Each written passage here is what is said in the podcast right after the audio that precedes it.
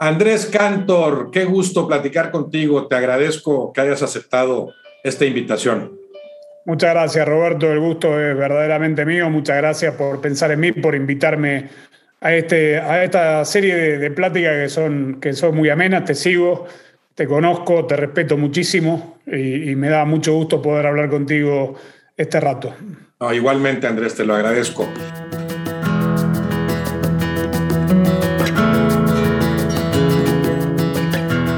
Eh, para empezar a platicar de fútbol y otras cosas, Andrés, te preguntaría primero, ¿cuál fue tu práctica inicial del deporte, tu contacto con la primera pelota, tu contacto con el primer deporte, cuándo y dónde? Bueno, yo crecí en Argentina, eh, en Argentina en la época que yo crecí, el fútbol era, no te diría que el único deporte que se practicaba, pero obviamente lo practicábamos todos. Eh, y seguramente el primer regalo que, me hicieron fue, fue un balón. Eh, yo jugué de niño siempre, toda la vida, en el club social a donde íbamos los fines de semana con mis padres. Eh, en la escuela nos escapábamos en los recreos a jugar, con, le poníamos papel de, periódico a, las calcetas, estábamos así y, jugábamos entre, entre los compañeros. Después fui a probarme a, las divisiones inferiores de River Plate, paradójicamente, porque quedaba cerca de mi casa. Yo soy fanático empedernido, enfermo de boca hoy en día. Pero bueno, duré, nada, era una prueba general, creo que duré 10 minutos eh, sobre el terreno, cambiaron a, toda la gente y, yo no, no quedé, obviamente. Después, bueno, cuando emigré a Estados Unidos, terminé jugando aquí en, la, en el colegio secundario, en la universidad y siempre miento y cuento el, chiste que no llegué a jugar a la, en la MLS porque cuando me recibí de la universidad aquí en Estados Unidos, la MLS no existía todavía, cosa que es verdad, pero que no hubiera ocurrido de todas maneras porque obviamente no, no, no tuve, eh, no, no, no era tan dotado y tan capacitado como para poder convertirme en profesional, pero yo siempre digo, Roberto, y obviamente este no es tu caso porque sí lo jugaste a, al más alto nivel, que quienes estamos muchas veces de este lado del micrófono involucrados de alguna manera en el fútbol, somos todos futbolistas frustrados. Y en ese, e, e, ese es, mi caso sin lugar a dudas. Ahora, ¿lo, jugarías bien simplemente para intentar con River? ¿Qué edad tenías cuando se da esa, esa prueba con River?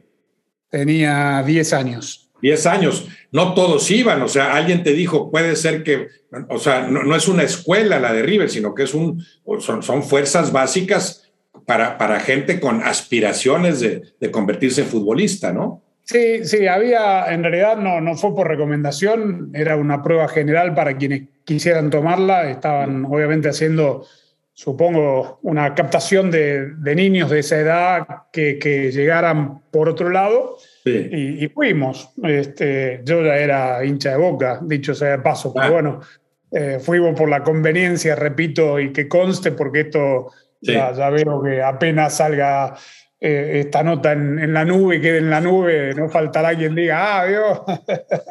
Así que no, bueno. Después de Boca que te, lo, que te lo recriminen, o sea, te van a preguntar, ¿por qué no fuiste a Boca? Boca también probaba gente.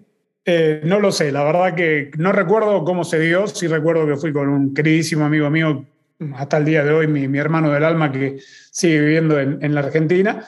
Este, y, no sé si Boca probaba gente, pero fue una cuestión de comodidad más que, que, otra cosa. Y, la verdad, pude haber tenido un poquito de nivel como para soñar con ser suplente en algún equipo de la MLS, pero nada, ahí quedó. ¿Qué, posición jugabas, Andrés? Lo que me pusiera el técnico de turno. Aquí en, en, la, en el colegio secundario jugué de centro delantero Después en la universidad jugué de volante de contención y de zaguero central. Eh, ahora, hablas de, las, pelotas que armaban con periódico y calcetas, pero después lo jugaste ya organizadamente. O sea, eso lo estás hablando, no sé, cinco o seis años, cuando no hay otro balón disponible, ¿verdad? Pero después, para cuando te probaste en River, sí lo habías jugado ya organizadamente, cancha grande, 11 contra 11. Sí, sí, la pelota era más grande que, que nosotros en esa época, porque además la, número 5 de, de, de esa época era, hoy vendría a ser una número 7 más o menos, con estas pelotas tan modernas con las que se juegan eh, hoy en día. Y, sí, yo jugaba todos los fines de semana de, chico en Argentina y luego aquí ya de manera más periódica y más organizada, entrenando cinco veces por semana. Obviamente aquí en Estados Unidos, en las escuelas, la temporada de fútbol es mucho más corta, son dos, tres meses, no es un campeonato largo eh, y en las universidades lo mismo. Entonces, bueno, jugué ese periodo tanto aquí en la secundaria como en la Universidad del Sur de California. La pasé muy bien, fue, fue muy lindo este, y tengo un hermoso recuerdo de esa época. Ahora, de, hablabas de un club en Buenos Aires. ¿Qué, qué club deportivo era ese? Es el Club Náutico Buchardo, que era en, en Argentina hay muchos clubes sociales, como sabe, donde la gente va los, fines de semana a pasar un rato, a tener un espacio verde, a, poder hacer deportes. Eh, obviamente eh, este club mm, era más conocido, se llama náutico porque tenía una parte, obviamente, que, que practicaba la náutica en, el Río de la Plata, pero eh, habían cancha de tenis, cancha de básquet, jugué un poquito al básquet también. mis padres iban allí, jugaban al tenis, o sea, sociabilizaban y yo me la pasaba metido en la cancha de fútbol jugando desde que llegábamos hasta que me venían a buscar para, para irnos a la casa. Bueno, es que no sé desde qué edad tu cuerpo ya daba para el básquetbol también, en donde es tan importante la altura. ¿Cuánto mides tú, Andrés? Y hoy en día debo estar en 1,85, 1,86 más o menos. ¿Pero por qué hoy en día? ¿Le has bajado? Porque no, no, sí, bueno, supongo que por ahí fui alto para mi edad en algún momento. Claro. Como Claro, como adolescente, digamos, era, era más alto que, sí. que, mis amigos. Hoy digo hoy en día porque uno va encogiendo un poquito y además ya queda a la, a la misma altura que, que todos los demás. Cada, vez más, más, más gente alta. ¿Y a qué edad te vas a Estados Unidos y a qué ciudad llegas? Nosotros nos fuimos a los, yo me fui a los 13 años, mis padres emigran a Sacramento. Mm. Eh, estoy allí seis, siete meses, no me adapto para nada, no hablaba una palabra de inglés, Sacramento era eh, una ciudad que era, era el campo, no, no, no, había, no es nada de lo que es hoy, una ciudad muy cosmopolita, muy bonita. Pero ya, ya era la capital, la capital y la ciudad universitaria en California, ¿no? Tal cual, mi padre, mis dos padres profesionales, mi padre gastroenterólogo, mi madre psicóloga, a mi padre le ofrecen trabajar en eh, la Universidad de California en Davis, por eso estábamos allí en Sacramento. Yo no aguanto, eh, me extraño mucho mis amistades, el fútbol sobre todo, Buenos Aires, y me regreso y me quedo un año hasta en Buenos Aires yo solo, por una cuestión también que tuvo que ver con que se demoró la, la, la residencia que estaban tramitando mis padres en esa época hasta que me vinieron a buscar y ya definitivamente me radiqué casi de los 14 para los 15 en Los Ángeles y ahí ya, ya me quedé para, para hacer mi vida aquí. Entonces ahí jugaste en high school, según te entiendo, también, que, que, es muy buen nivel. En Estados Unidos, bueno, en un momento en que ya empezaba a practicarse más el fútbol soccer, ¿no? Sí, de a poquito, muy, muy a poquito. En la época que yo jugué, hablo, yo me recibí de la secundaria del high school en 1980, es decir que era, este, nada, el, soccer no era lo que soy y el nivel tampoco es el que pueden llegar a tener hoy algunas escuelas, tanto universitarias como, como secundarias. Yo además caí en una escuela donde era el único latino, el único que hablaba español en, en, ese, en esa escuela. Jugábamos contra eh, todas las escuelas de alrededor que estaba llena de, de jugadores de ascendencia mexicana. Eh, el primer año nos pintaban, nos pintaron toda la cara, todos nos, pintaron la cara, perdíamos todos los partidos. Y ya en mi segundo y último año se armó una, una buena camada de buenos jugadores gringos. Eh, había un yugoslavo este, y llegamos a la semifinal del campeonato compitiendo contra muy buenos equipos. Bueno, porque fue el primer, vamos a decir, la primera ola o el intento serio de una liga estadounidense. Ahí estás hablando de que acaban de pasar por ahí Pelé, eh, Beckenbauer y, Romerito y, jugadores de ese nivel, ¿no? Tal cual, sí, bueno, yo fui eh, testigo, fui primero cubriendo un poco eh, para la revista El Gráfico y después también como fanático yo seguí la carrera de los aztecas de Los Ángeles, donde jugó el querido Vasco, sí. Johan Cruyff, este, y hasta los últimos días, obviamente, la desaparición de, de, las franquicias y de la liga toda. Fue, fue una linda liga aquella de la NASL. ¿Y eh, en qué momento se da, Andrés, tu incursión a los medios? Ahí, ahí sentías ya tus 15, 16 años esa vocación de, de periodista deportivo para después llegar a, a, destacar a tales alturas como, como narrador? Eh, siempre, la verdad que desde chico, desde que estaba en la Argentina, yo supe que quería ser periodista deportivo. Eh, yo era, digo, un chico muy atípico porque regresando del estadio con mi padre me sentaba en su vieja máquina de escribir Olivetti y, le metía, le entraba la crónica del partido que había visto. Yo tenía nada, 12, 13 años antes de, irme. Eh, siempre me gustó y después eh, pude continuar, bueno, hice la carrera de periodismo en la Universidad del Sur de California. La, anécdota también cuenta, y esto es una realidad, no es que eh, yo haya eh, ejercido mal el periodismo. Yo fui el editor de deportes de la página del, del, colegio secundario. Y bueno, en ese año, ese último año de nuestro equipo, que no fue tan bien, obviamente las columnas, las crónicas, así como tú tienes en, en, el periódico, pero claro, es una columna de opinión. Yo lo que hacía era la crónica del partido y decía por Andrés Cantor y la figura del partido siempre era Andrés Cantor. Este, lo cual. ahí, estás hablando, Andrés, ya de crónicas en inglés o todavía en español? No, no, en inglés. En inglés. Este, sí, sí, era el San Marino High School al lado de Pasadena, en esa época era una ciudad donde, te repito, yo era el único hispano parlante de toda la escuela. Este, así que bueno, yo siempre supe que, que quería ser periodista deportivo.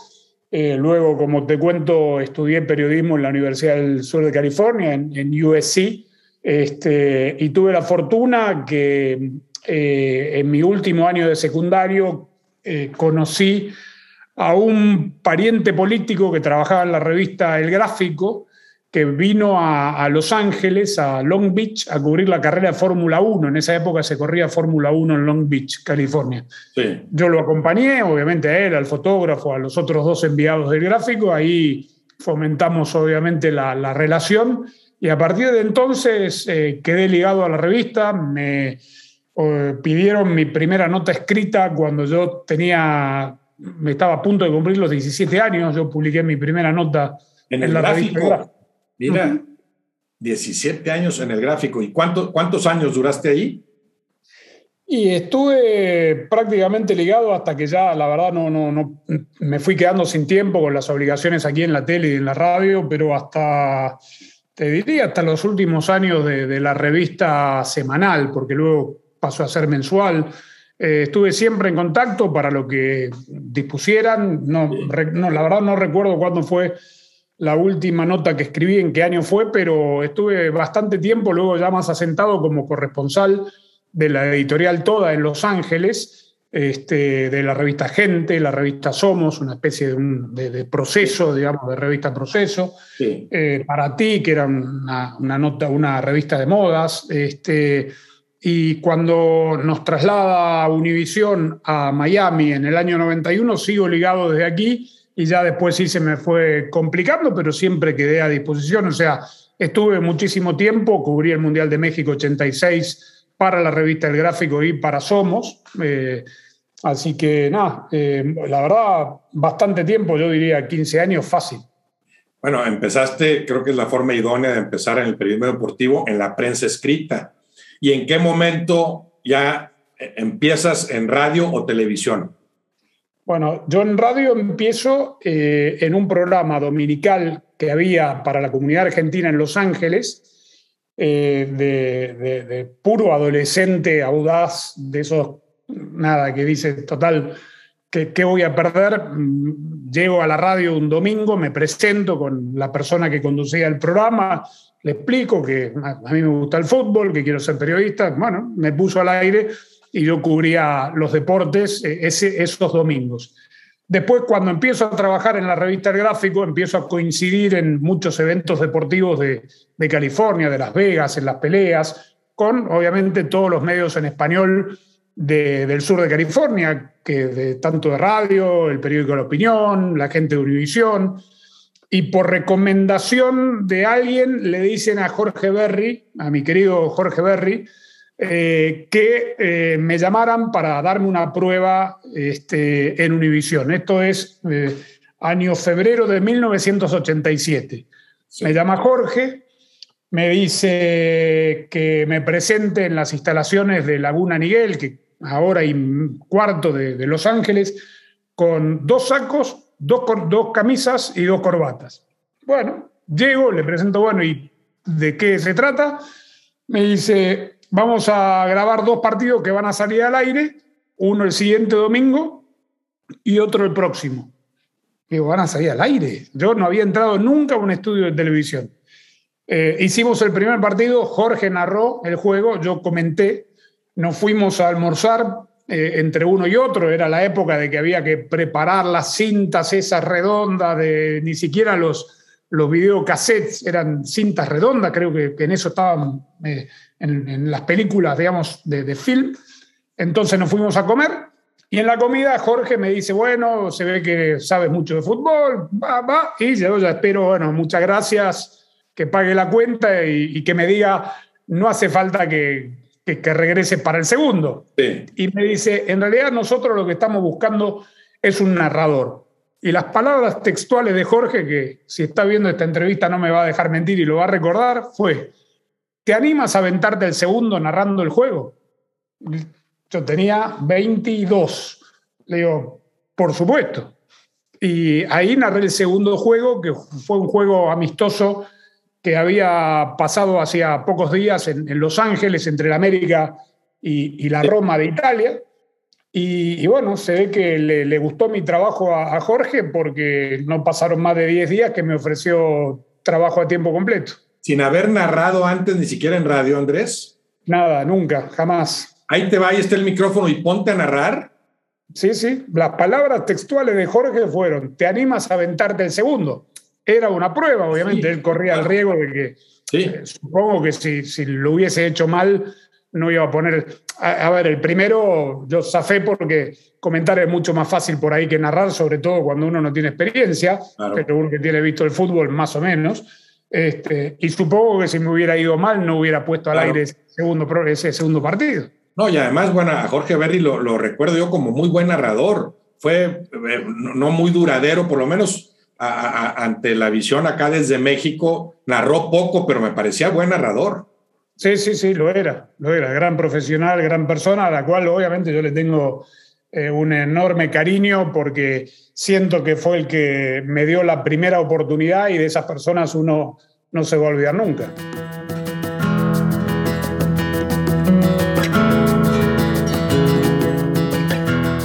Ahora regresamos a ese tema que se me hace muy interesante, Andrés, pero antes quiero volver a lo que platicabas de tu padre. ¿Tu padre le iba a Boca también?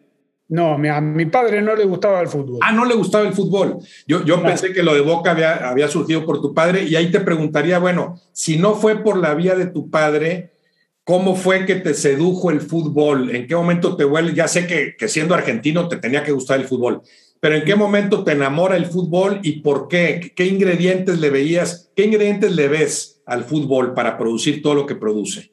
Sí, bueno, eh, a mi padre nunca le gustó el fútbol, esa es la realidad. Le fue gustando casi obligadamente, primero porque nos tenía, me tenía que llevar al estadio, porque yo le pedía que me llevase al estadio.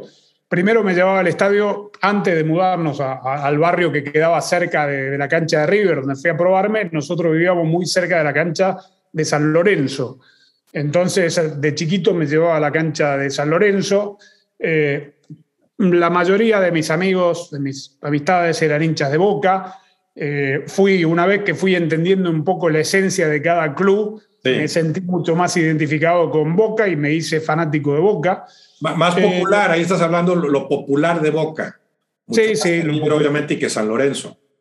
Tal cual, lo popular, eh, el estilo de juego, la entrega, la mística, la entrega que, tenía, que tiene y que tendrá siempre quien, quien vista la, camiseta de boca. ¿Y qué me sedujo del fútbol? Primero, obviamente, creo que es eh, por una cuestión de, herencia del ADN argentino. Todos en aquella época, todos los chicos jugaban de, de 10, 9, jugábamos al, al fútbol, soñábamos con ser futbolista. Eh, y, de a poquito, bueno, fui encontrando que es un deporte maravilloso, que, es eh, un deporte que te permite ser, aprender a ser solidario, eh, te, enseña a, jugar en equipo, a, no ser egocéntrico, a poder depender del otro, que el otro dependa de ti, o sea, todo para uno y, uno para todos. Eh, y tantos valores tan, tan hermosos que tiene este deporte que, te van dejando incluso lecciones de vida y donde uno puede aplicar muchos de los eh, códigos que tiene el fútbol en la vida cotidiana.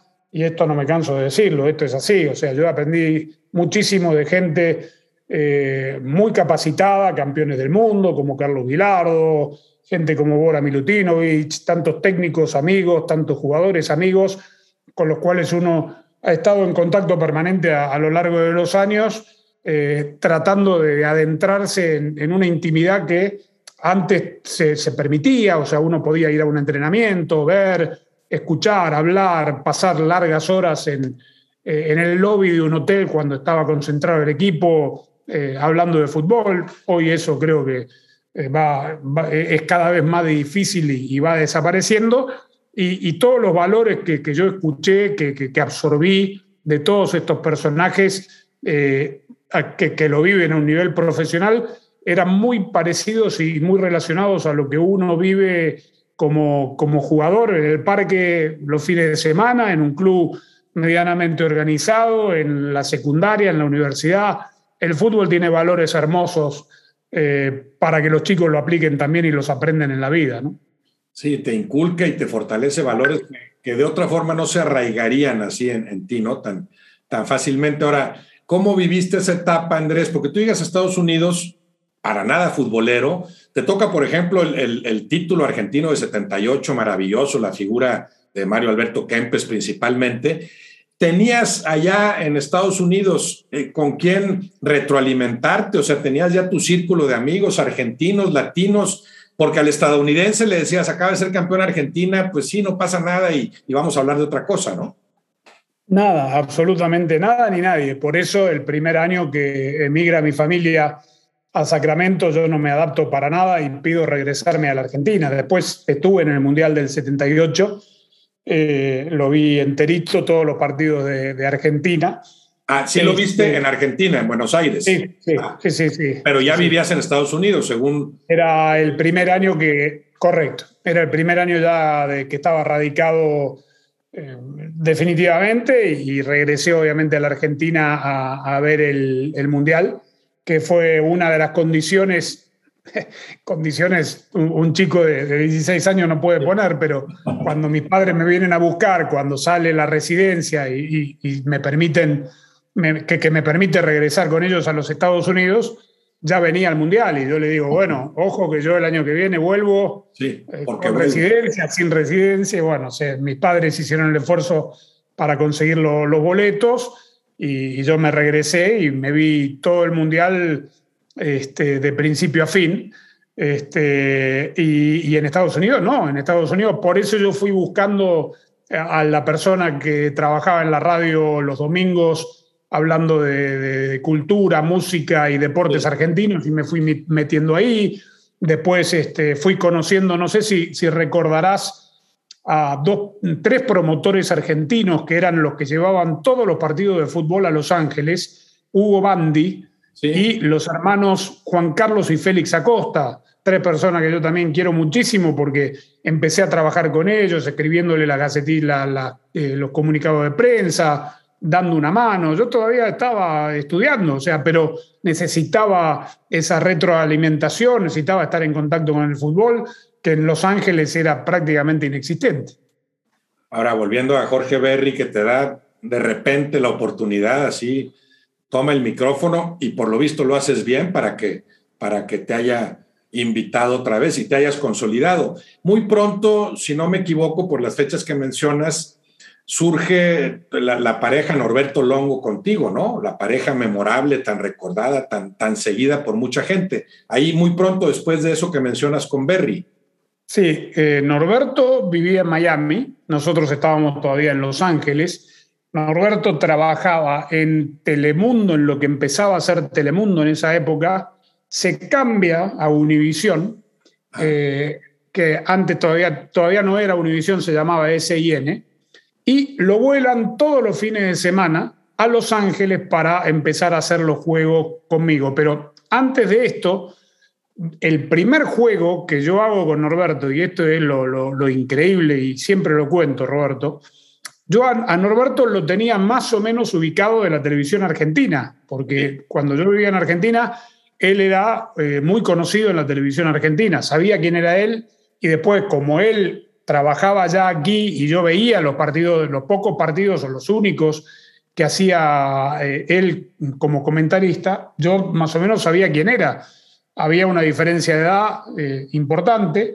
Más de 20 años, ¿no? Pensaría yo en 24, 25 años. Bueno, no, sé si, no, sé si tanto, no sé si tanto, pero 15 años fácil. Eh, hoy Norberto tendría, sí, 75, 76, creo que me llevaba 15.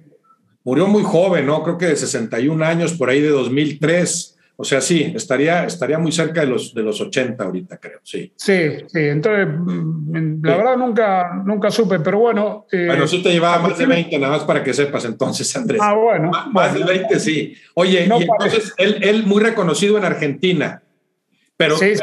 pero ya, tenía, ya empezaba a tener su público con lo que hacía desde Miami. Claro, eh, para que la gente entienda, en esa época había un solo canal que pasaba partidos de fútbol en la televisión, uno solo, y éramos nosotros. Entonces, obviamente, el auge eh, fue mucho mayor porque todo el mundo que quería ver un partido de fútbol, fuese de donde fuese que lo estuviésemos pasando, eh, era cuestión de poner ese IN. Yo a Norberto lo conozco, la primera transmisión fue la Copa América de Brasil de 1989 nosotros, el, partido, el primer partido fue un sábado. Él venía de una velada de boxeo, no sé de qué ciudad, se le atrasa el avión. Yo arranco la transmisión, le doy la bienvenida al público a la Copa América solo, porque Norberto no, no, no había llegado, se había demorado el avión. Entra a los 15 minutos del partido, yo estaba narrando, me da la mano, como mucho gusto, yo soy Norberto, le digo mucho gusto. Y desde ahí fue, no sé, magia pura, o sea, la, una química, no quiero decir repetible porque eh, no, no quiero faltarle el respeto a nadie, pero... bueno, para ti sí, repetible, ¿verdad? No, no, no. Sí, sí, sí, sí. La, verdad que nos llevábamos tan bien dentro y fuera de, de la cancha para usar términos futboleros nos entendíamos bien, eh, él sabía mi silencio, yo sabía interpretar los suyos, yo lo bajaba a tierra porque era medio testarudo a veces, este, y muy, muy, muy polémico, no polémico, sino que tenía su, opinión, obviamente, eh, pero hicimos una hermosa pareja viajando por el mundo durante 15 años, eh, hermosa, la verdad, de los mejores recuerdos de, mi carrera. muchos, casi 10 años tengo entendido en, en Univisión y no sé si pasan juntos a Telemundo. No, él se va primero. Yo todavía ah. estaba bajo contratos. Empiezan a ir eh, la mayoría de los talentos, Jesse Lozada, la mayoría de los productores que, que, hoy todavía están en Telemundo Deportes, empiezan a ir de Univisión a, Telemundo. Yo fui el último en quedarme. Eh, Univisión tuvo un muy lindo gesto de, de querer retenerme, pero sentí que, que parte de mi familia estaba del otro lado y decidí irme con ellos. Y, la relación, incluso ese lapso que él está, Norberto, en, Telemundo, sigue siendo de amigos, hasta que vuelven a reunirse también profesionalmente. Sí, sí, sí, sí. No, no, no. A ver, la, la profesión nos distancia un poco porque, claro, cada uno estaba ocupado los fines de semana y ya no nos veíamos tanto, pero siempre, tampoco es que pasó tanto tiempo, creo que fueron entre seis u ocho meses eh, desde que él se va hasta que yo me integro a Telemundo. Bueno, es que veo que en las redes también en su momento se mencionó mucho lo que tú pusiste con respecto a la boda de una de sus hijas, ¿no? Tú entregas en, el altar, vamos a decir, a una hija de Norberto Longo. Sí, sí, sí. Eh, Norberto tuvo una, eh, una hija, una sola hija, tiene dos hijos del primer matrimonio y, Fede del segundo. Y nada, yo estaba, no me acuerdo en qué partido justo de la selección de México, recuerdo en Dallas. Eh, Fede vive en Australia eh, se casó con, con, un joven australiano este, y eh, me llama él, yo me asusté porque pensé que había pasado algo y bueno, básicamente me estaba llamando para decirme que después de hablar tanto con Fede, eh, Fede sentía que yo era lo más cercano a su padre y que me estaba llamando para pedirme la mano de la hija. De, de, Fede. y, y, bueno, nada, sabes que uno es muy nosotros somos medio emocionales, no sé cómo serán los australianos, pero me largué a llorar así en el video. Eh, el muchacho no sé si entendía muy bien lo que me estaba pasando y después, bueno, cuando se formaliza el matrimonio, ella me llama también y me pide el, gran honor de, de llevarla del brazo al altar. ¿A dónde fuiste en ese caso, Andrés? ¿Dónde se casó? Aquí, aquí en Miami, por suerte aquí en Miami. No, no, qué, qué, qué padre anécdota. Te digo, porque recuerdo también lo de Norberto Longo, que fue pues intempestivo, inesperado. Claro, a veces eh, casi casi toda muerte es inesperada, pero en esas condiciones, en plenitud, ¿no? E, es de repente, tú habías trabajado con él esa semana, me imagino, y en ese momento, bueno, también trato de imaginarme lo que sucede después, o sea, con quién voy a seguir, en qué consiste tu siguiente narración, con quién, solo, el, el, el duelo que tuviste que vivir, ¿no? No, no, fue, fue durísimo, fue, fue muy, muy duro. Norberto venía de la Argentina, de, hacer varias notas allí con, con los productores. Eh, llega aquí, se siente muy mal, lo internan. Eh, a mí me avisan que estaba internado y en ese, al día siguiente, en la madrugada, me despierta el teléfono diciéndome de que, de que había fallecido. Eh, más allá, obviamente, del dolor, del, del, sentimiento, del cariño que, que le tuve, la, pregunta para, digamos, para mi jefe, que también era amigo de él, fue, ¿y ahora qué hacemos? Este, no había quien narrase el partido del día siguiente, que era un partido del Atlante, dicho sea de paso. Y, bueno, eh, fui, no me habían dicho, había pedido eh, la producción, habló con la gente de, eh, de Azcárraga en esa época, no de Azcárraga, perdón, de, de Burillo, para que se guardase un minuto de silencio, como nosotros teníamos los derechos del Atlante.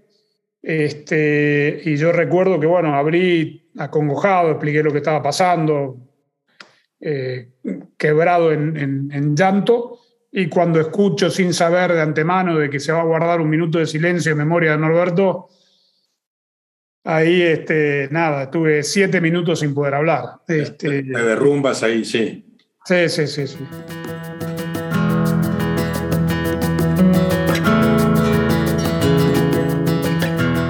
Se me ocurre, Andrés, que aquí había una similitud. Hace rato mencionabas la química que hubo. Y sale el tema Norberto, porque, bueno, mucha gente los, los relaciona, obviamente, con una pareja incomparable, ¿no? Ahí habría una similitud con el fútbol y no sé si tú lo sentías en algún momento. O sea, Norberto y yo nos entendemos como se entienden Jared Borgetti con el Pony Ruiz o como se entiende Messi ahora con Jordi Alba o con Iniesta en su momento. ¿Sentías eso? ¿Veías esa especie de similitud con el juego? Eh, no, no, increíblemente no. Este, eh, teníamos puntos en común, eh, pero no siempre veíamos el mismo partido. Ah, no, bueno, pero yo, yo digo entenderse, no, no que coincidieran en la visión del juego, pueden pensar eh, cosas distintas, pero, ah. pero al narrar en un partido eran complementarios esos comentarios. A ese tipo de entendimiento me refiero, ¿no? Sí, sí, sí, sí, sí tal cual, tal cual. Eh, yo sabía para dónde iba, él sabía, digo, cuál era mi estilo, nos fuimos eh, adaptando uno al otro. Y sí, sí, ya con el correr del tiempo, por eso creo que, que la magia de la pareja es irrepetible, porque no sé, una, una química muy especial entre dos personas que, que amaban eh, o que aman mucho el fútbol y que se entendieron sin conocerse, porque te, te conté que, que, lo conocí eh, sobre la marcha, ¿no? que habíamos ensayado antes ni que habíamos trabajado juntos. Cayó de, un avión al medio de un partido de Copa América y ahí empezó nuestra historia. Y sí, sin lugar a dudas, obviamente esa química eh, hizo que se vaya fortaleciendo la pareja, que, tuviésemos, digamos, el reconocimiento que tuvimos como una pareja muy, muy establecida en una época, insisto, que para ver fútbol después empezaron a, abrirse más canales, más medios de comunicación, empezaron primero las redes satelitales, los, los DirecTV de este mundo, los Dish Network, donde uno podía ir viendo más fútbol, pero durante, yo te diría, 15 años, la única posibilidad de ver un partido de fútbol aquí en Estados Unidos en la tele abierta era con nosotros. Mira, ahí me, parecería, Andrés, que eh, sucedió algo parecido a lo que ahora sucede en México, pero me da la impresión de que sucede antes en Estados Unidos, esta diversificación, ¿no? Y tú eres parte de ella, vas creciendo con esa evolución, ¿no? ¿Cómo empieza a surgir la competencia? Pues Univisión, Telemundo, como los más fuertes o los más visibles, por lo menos desde acá, ya no digamos las grandes cadenas estadounidenses, hablo específicamente de, fútbol. Eso que ahora se, está dando en México o se ha dado en los últimos tiempos, ¿no? Ya no nada más es Televisa que acaparaba, Televisa, TV Azteca, Fox, ESPN, lo que nos llega de Telemundo, de Univisión, etcétera. Sí, sí has tú vivido y me imagino que disfrutado en cierta medida esa, esa diversificación. Sin lugar a duda. Bueno, que creo que un poco el, el caso nuestro con Norberto, con ese IN de esa época, es lo que vivieron ustedes allí en México. Creo que obviamente cuando Imevisión se convierte luego en, Azteca y, rompen con el paradigma y empiezan con los protagonistas a, hacerle fuerza a, Televisa Deportes, antes había, digamos, era Televisa y Televisa, o sea, la, fuerza, la contrafuerza era, existía, pero era débil. Luego se fue abriendo todo, igual que, que acá. Bueno, ahora creo que dentro de este mundo globalizado que, vivimos, eh, es entendible, digamos, esta apertura. Hoy es muy saludable que haya tantos medios. Eh, es muy complicado por ahí para el consumidor hoy en día con la fragmentación que hay, porque me pasa a mí incluso del otro lado como consumidor. Eh, ayer quise ver a mi hijo, por ejemplo, que trabaja ya en, en los medios, eh, me senté, llegué a la, casa después de haber narrado el partido de México y no sabía por dónde buscarlo, porque eh, hoy hay que tener plataformas, hay que tener televisión, hay que tener nada, hay que armar todo el rompecabezas para saber dónde encontrar a quién. Y a esa fragmentación, bueno, añade, añádele lo de las redes sociales, claro, esas todavía no te transmiten eventos deportivos en vivo, pero ya son parte del, del juego, ¿no? En cualquier momento, en cualquier momento, bueno, ya Amazon se metió en Europa fuerte, en Inglaterra, en Francia, este, a través de Amazon Prime Video, así que yo creo que no tardan también las plataformas más fuertes en, meterse al mundo de las transmisiones deportivas. Te toca a ti, Andrés, en, tus mejores momentos en Univisión, ¿ya hay cierto, cierta sociedad con Televisa o no? Eh, sí, sí, éramos, SIN era Televisa hasta el ah. año hasta que ellos venden en el año 95, 96, que, que venden, eh, la, primera venta que hicieron. Así que sí, sí, yo trabajé cinco o seis años, digamos, siendo SIN, luego Univisión de Televisa. ¿Y ahora tienes que en Telemundo cuánto tiempo? En Telemundo llevo 21 años ya, desde el año 2000. 21 años. Qué barbaridad, cómo, cómo, cómo pasa el tiempo. no pensé que fuera tanto. Y, bueno, ya pasa toda esa época maravillosa tuya con Norberto Longo. No, no has encontrado a nadie a ese nivel. Digo, han sido ya varios los complementos de tu trabajo. O sea, no ha habido alguien tan, frecuente que, que, con tal frecuencia comparta contigo transmisiones, ¿verdad? Ahora lo haces con Manuel Sol, con Carlos Hermosillo, no sé quién más ha pasado por ahí. Sí, eh, la primera persona con la cual trabajé después de Norberto fue con Alejandro Blanco. Eh, ah, Alex Blanco, sí. Sí, Ale Blanco estaba en Telemundo y bueno, eh, se convirtió en, comentarista. Eh, luego, ahora con, Manolo debe ser el, analista, comentarista con, el que más tiempo llevo. Este, sí. Sí, sí. Con Alex Blanco, antes de que de que él se fuera a ESPN para después pasar a Fox, ¿verdad? Estás hablando de, hace 15 años. Eh, él decide regresarse a México y hasta el día que se regresa a México trabajamos juntos. Eh, no, no recuerdo en qué año fue, pero bueno, Norberto falleció en el 2003, seguramente por ahí del 2006 creo que, que Ale regresa a México eh, a trabajar en, en distintos medios allí. Este, o sea que trabajé con él ese tiempo. Después, la verdad que no recuerdo quién, quién fue el comentarista eh, en el medio hasta que llega Manolo a, Telemundo y ya llevamos unos buenos cinco o seis años ininterrumpidos, creo. Ahora, desde siempre, Andrés, me imagino que el fútbol más cercano para ti, la liga más cercana es la Argentina. No, no sé si te hayas tenido que distanciar por cuestión de que tal vez no puedas ver todos los partidos, ¿no? Pero, pero me imagino que sigue siendo la liga principal para ti. y me da la impresión también de que de la de México estás muy cerca, o sea, si estás enterado de lo que pasa en el fútbol mexicano, ¿sigues la liga como sigues también la MLS o a qué nivel cada una? Eh, primero y principal que mi, primera liga estando aquí en Estados Unidos fue la Liga Mexicana. Ah, la Mexicana. Eh, porque era la única que la cual teníamos la posibilidad de ver. Claro, no, no solo que la transmitía, sino que obviamente era la única que, que se veía, la que cuando comprábamos los derechos era Pumas, América, Chivas, Cruz Azul. A mí me, tocó narrar eh, hasta tres o cuatro partidos de la Liga Mexicana por fin de semana, estando en Univisión. Este, una etapa hermosa, muy linda.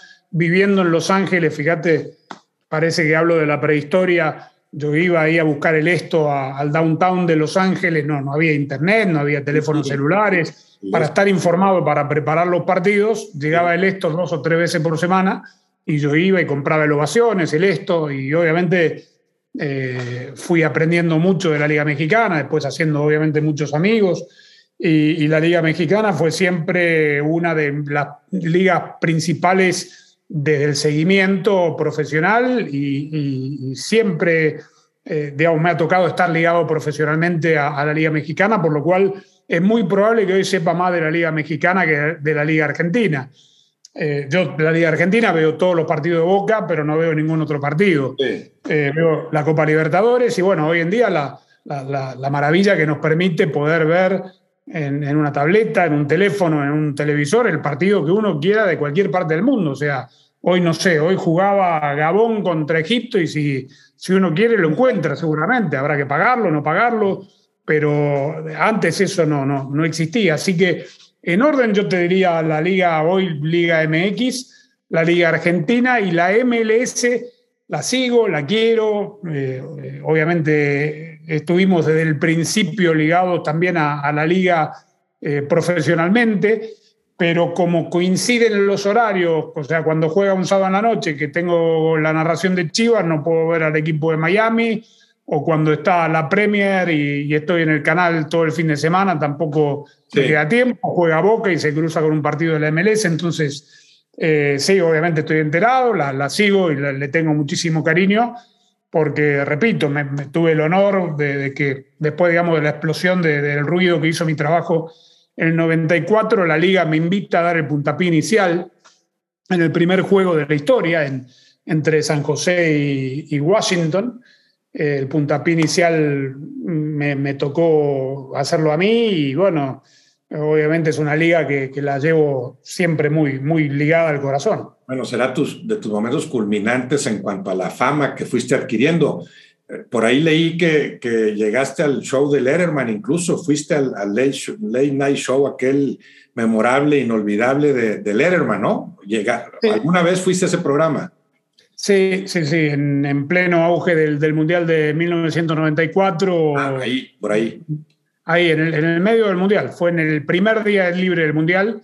Vinieron a decirme que habían llamado para Univision, era todo un acontecimiento. Era, eh, yo le dije que no iba ni loco porque necesitaba. Yo, a ver, eh, lo hermoso, digo, para mí, hoy si uno lo ve de afuera es, es muy loco, pero eh, tanto en el Mundial de 1990, del 94 y el 98, no me preguntes por qué, yo fui el único narrador, yo narré los cincuenta y pico de partidos de cada uno de los mundiales, de esos tres mundiales. Este, y, cuando me vienen a buscar para invitarme al, show este, le digo, ni loco, yo me voy a mi casa a dormir, desaparezco del mapa.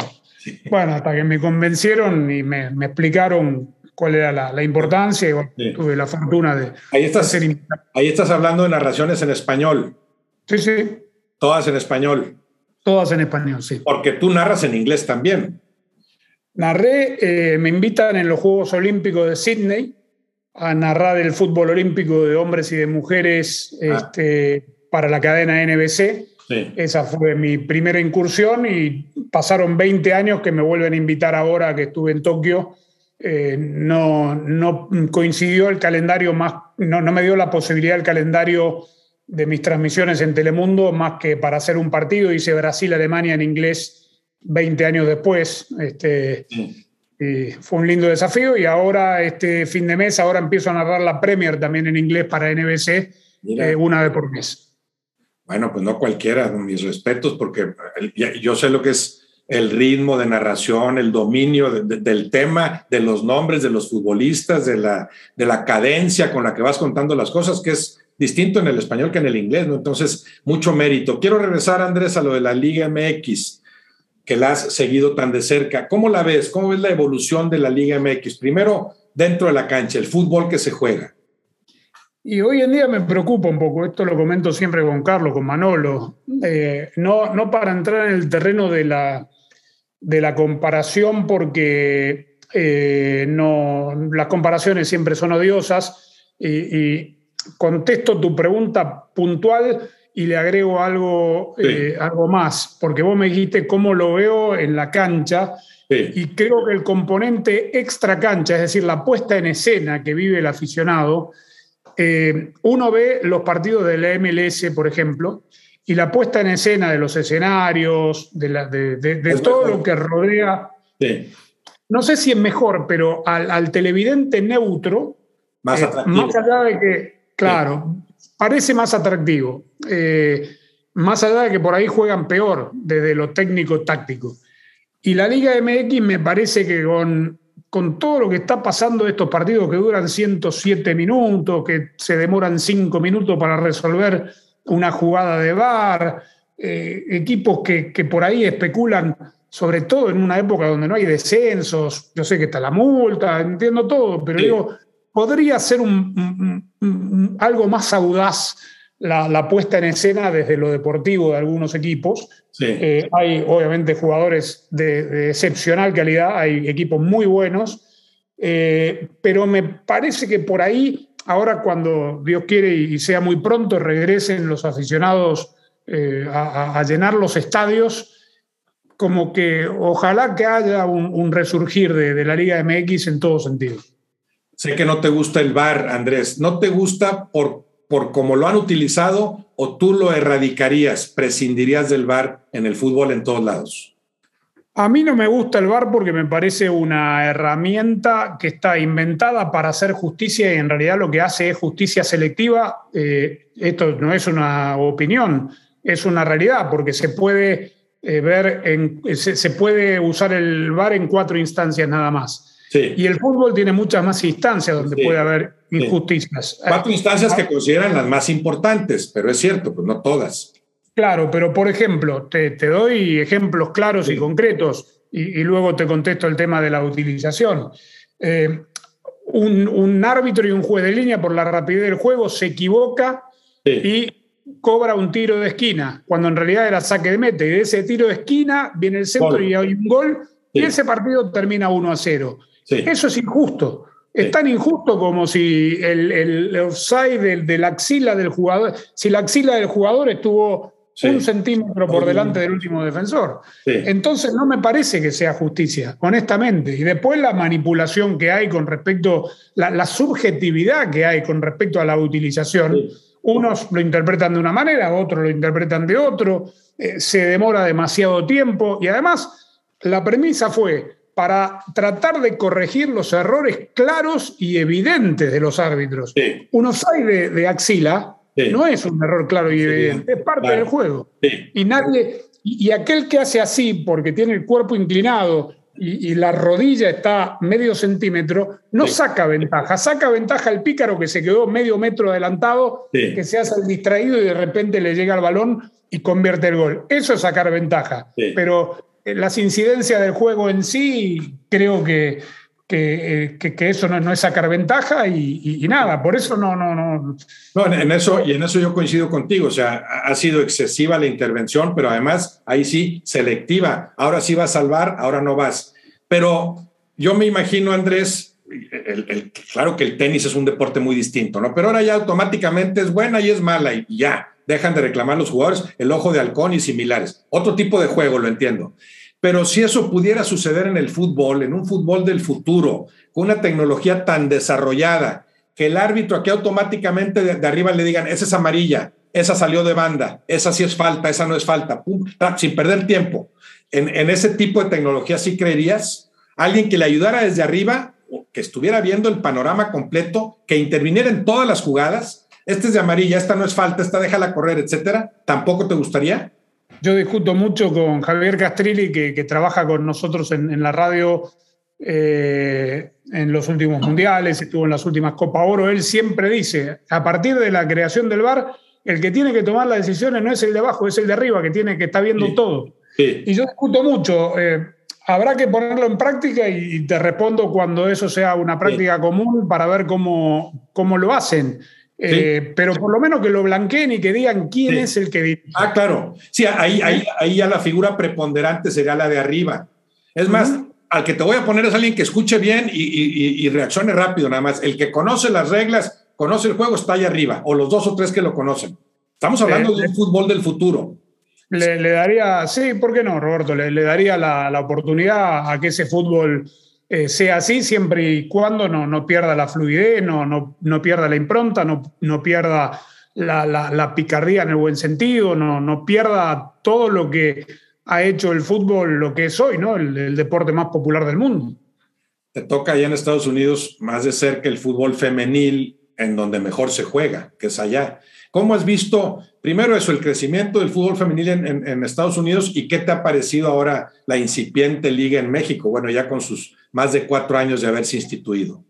Sí, me parece que es eh, primero un gran paso que ha dado la, federación y la Liga MX en, crear el, fútbol femenino de, en, México. Y aquí obviamente siempre eh, eh, Estados Unidos ha tenido muy buenas selecciones, tanto juveniles como, como de mayores. Aquí están, son grandes atletas las, las futbolistas de los Estados Unidos eh, las chicas aquí, las jóvenes de, Estados Unidos practican mucho el fútbol soccer, se practica mucho en las universidades y las universidades tienen muy buenos programas de, fútbol. Eh, no por nada, digamos, ahora con la salida de a poco de, esta gran camada de jugadoras, de las Carly Lloyd, de las Megan Rapino, de, las Alex Morgan, detrás viene pidiendo pista a un grupo de jóvenes que seguramente será la, siguiente generación. Eh, quedaron a deber en estos últimos Juegos Olímpicos, se pensaba que iba a ser la gran despedida con el oro colgado al cuello y, no lo fue, pero indudablemente el fútbol femenino aquí es muy, muy popular. Eh, muy popular primero porque las chicas, las jóvenes, eh, se sienten identificadas con, con sus jugadoras, con, sus, con quienes las representan, y por ahí no sucede tanto, sucede, pero eh, es distinto a nivel de, la selección masculina. Es muy. O sea, hoy me preguntas quién es la figura del fútbol de, Estados Unidos. Sí, bueno, Christian Pulisic, sin lugar a dudas. Y por ahí es el único, a ver, con ese magnetismo que pueda tener una Megan Rapino, una Alex Morgan, una Carly Lloyd, eh, tantas otras futbolistas mujeres que, con las cuales las, las niñas, hablo de de 10 para arriba se identifican porque las ven eh, y, fomentan que ellas quieran también jugar y ser como ellas. Ahora algo están haciendo también a nivel varonil porque nunca eh, se había producido eso de tantos jugadores estadounidenses jugando en Europa, ¿no? Encabezados por Pulisic. También tiene que ver con esto, aunque más despacio, pero también los jóvenes estadounidenses están practicando más el juego. Aquí siempre, eh, eh, así como te digo, el, paralelismo que, hay que hacer entre el fútbol femenino y el masculino pasa en el segundo nivel, que es el universitario. Eh, aquí el fútbol femenino universitario podría ser una muy buena liga profesional de cualquier país a nivel femenino. Quien va a la universidad a jugar al fútbol de hombres pierde cuatro años de su vida porque el fútbol masculino es mucho más eh, exigente. Eh, quien sale a los 22 años de universidad ya tiene el camino cerrado en todas partes. Eh, por eso, estos chicos, que son, que, cuyo talento es innegable, les recomiendan irse muy jóvenes. Gio Reina está de los 14, 15 años en Europa, Pulisic lo mismo. Todos estos jugadores que hoy están en Europa no pasaron por el filtro de las universidades de los Estados Unidos, se fueron directamente terminando la escuela a probarse eh, o con contratos a primero las academias y de ahí fueron creciendo eh, en, las básicas de, los clubes donde están o, en donde, o de dónde llegaron. Has visto, Andrés, bueno, el tremendo impacto de la pandemia, obviamente, año y medio y todavía sin saber cuándo se normalizarán más o menos las cosas, ¿no? Eh, ese impacto que ha tenido, ¿qué visualizas a futuro del, del, fútbol en Estados Unidos, en México y en todo el mundo? El fútbol como negocio. Y a mí me preocupa un poco, este, porque, a ver, el, fútbol de elite, entiéndase grandes competencias, se vuelve, e incluso en, los grandes, eh, en las grandes ligas, digamos, con respecto a, a los grandes equipos, no, no tanto a ese nivel, pero se convierte en un deporte de élite, de turistas, entre comillas, eh, no del verdadero eh, aficionado de, hueso colorado, del, futbolero, del que llora y vive por, sus colores, por su país. Eh, entonces, con todas estas cosas que están pasando, a, mí me preocupa un poco el tema de de la mala innovación tecnológica, de querer hacer ahora un mundial cada dos años. Ojo, a mí me encantan los mundiales. Sí. Me parece que no, no, sé, habría que estudiarlo bien antes de lanzarse a. Hoy ya viste que hay fuego cruzado entre la UEFA, la FIFA. Sí, sí, sí. Em, y, dónde va el, fútbol negocio? Quisiera que, que, no sé, se encuentre el equilibrio entre la sensibilidad, entendiendo que estos grandes equipos para subsistir tienen que hacer buenos negocios, eh, pero que se encuentre también un poco la sensibilidad para el aficionado. Este, eh, no sé, hay, creo que vivimos tiempos, tiempos raros donde yo siempre dije en, el programa de radio que no creamos eso que decían los filósofos de, guitarra al principio de la pandemia, que la pandemia nos va a hacer mejores. Está quedando claro y evidente que nos hace no nos hizo ni mejores ni peores. Ayer viste lo, que pasó con el Brasil-Argentina.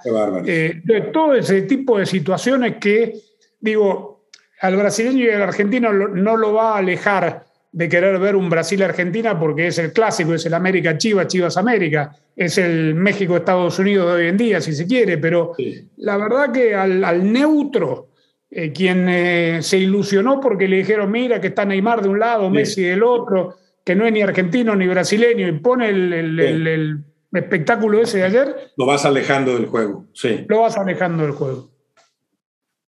De acuerdo, Andrés. Andrés Cantor, te lo agradezco en serio, ¿eh? Qué, padre haber platicado contigo. Agradezco tu disposición y este tiempo. Es de veras un, placer. Eh, esto no lo digo porque me hayas invitado. Eh, hay testigos, yo soy muy bilardista y siempre digo las cosas con, con testigos, las cosas importantes. Hay mucha gente que trabaja muy cerca mío que sabe mi opinión y el respeto que te tengo.